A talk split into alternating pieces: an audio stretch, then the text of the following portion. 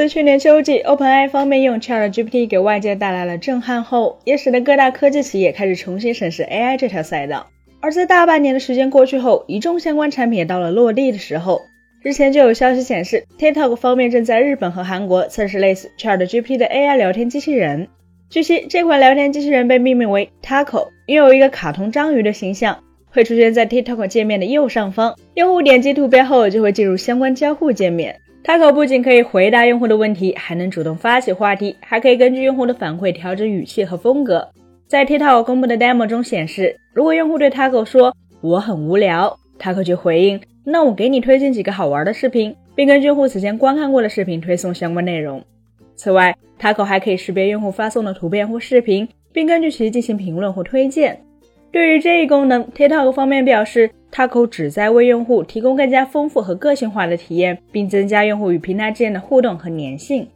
值得一提的是，由于目前 TikTok 在海外市场面临一个相对敏感的处境，因此官方还特别设置了一个免责声明。告诉用户，Taco 是一个实验性质的聊天机器人，并且回答可能会不准确。由于该公司会为了安全目的审查用户与 Taco 的对话，因此他警告用户不要与其分享个人隐私信息。从 TikTok 官方公布的相关演示中不难发现，尽管都叫做 AI 聊天机器人，但 Taco 与 ChatGPT 显然完全不是一回事儿。前者更像是一个缩水版的 Bing Chat，核心目的也不是为了满足用户的焦虑欲望，而是引导用户观看 TikTok 上的更多视频内容。从某种意义上来说，Taco 更像是一个经过了人工智能强化的应用内搜索工具。毕竟 TikTok 本身的定位是一个娱乐向的产品，其主要的卖点就是 kill time，而 ChatGPT 则更偏生产力工具向，所以并不适合 TikTok。过去三年间，TikTok 就像一个流量黑洞一般，只用了 Facebook 一半的时间就突破了十亿用户规模。据 TikTok 方面公布的数据显示，TikTok 目前已拥有十六点零一亿用户，月活跃用户也达到了十点五亿。再加上，随着海外互联网厂商纷纷回过神来，几乎所有的社交平台都在试图复制 TikTok。随着 Instagram 的 Reels、Snapchat 的 Spotlight、Pinterest 的 Idea Pins 陆续现身，TikTok 此前高歌猛进的时代已经结束了。所以这也是为什么 TikTok 会发力生活方式社区、视频制作软件 CapCut 的原因。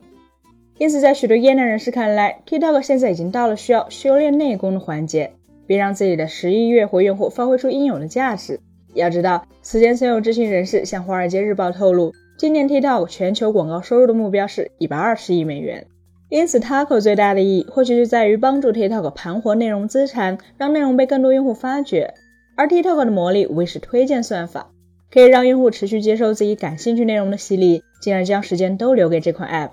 推荐算法当然不是十全十美的，这一信息分发模型下，用户从始至终都是被动的接受算法投喂的内容，所以问题就来了。算法选中的内容一定是时效性强且普适的，这也导致了算法在塑造潮流的同时，潮流也在反过来影响算法。因此，最终呈现出来的结果是，TikTok 上的内容往往是有时效性的，很难被反复利用，也就是热度一过，相关内容就被沉淀了。而这些藏在冰山之下的历史内容，不仅很难为平台提供内容消费的价值，反而会变成占据服务器资源的包袱。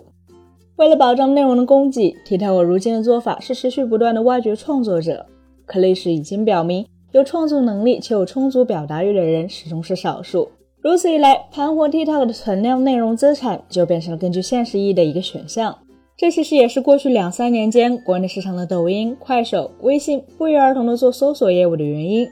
而搜索则是对推荐算法的有效补充和扩展，能够使得平台中沉淀的历史内容也可以为用户服务。当然。搜索是一个有一定门槛的工具，如今几乎每一个平台都充斥着大量同质化和片面化的低信息内容。搜索引擎仅依靠关键词的检索逻辑，已经无法准确过滤噪音，有时候甚至不再能够发挥信息搜集的价值。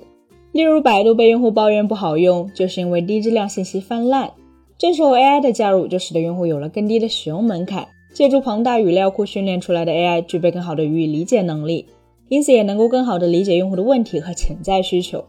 最关键的一点是，AI 还具备自学习能力，在用户的日常工作和生活中，能够无感的学习用户的习惯，从而不断提升理解力和搜索准确度。而用户用的越多，它可越好用，并最终会进化为用户在 TikTok 上的个人秘书。与此同时，在与 TikTok 的不断交互中，TikTok 也能持续了解用户的需求和偏好的变化，来帮助自身优化内容分发算法。或许在未来，甚至是 AI 最有可能的落地场景就是内容平台。毕竟这里有着最活跃的用户以及最旺盛的需求。本期节目就到这里了，更多精彩大家可以关注我们三叶生活的官网和全民大同名账号查询更多信息。咱们下期再见，拜拜。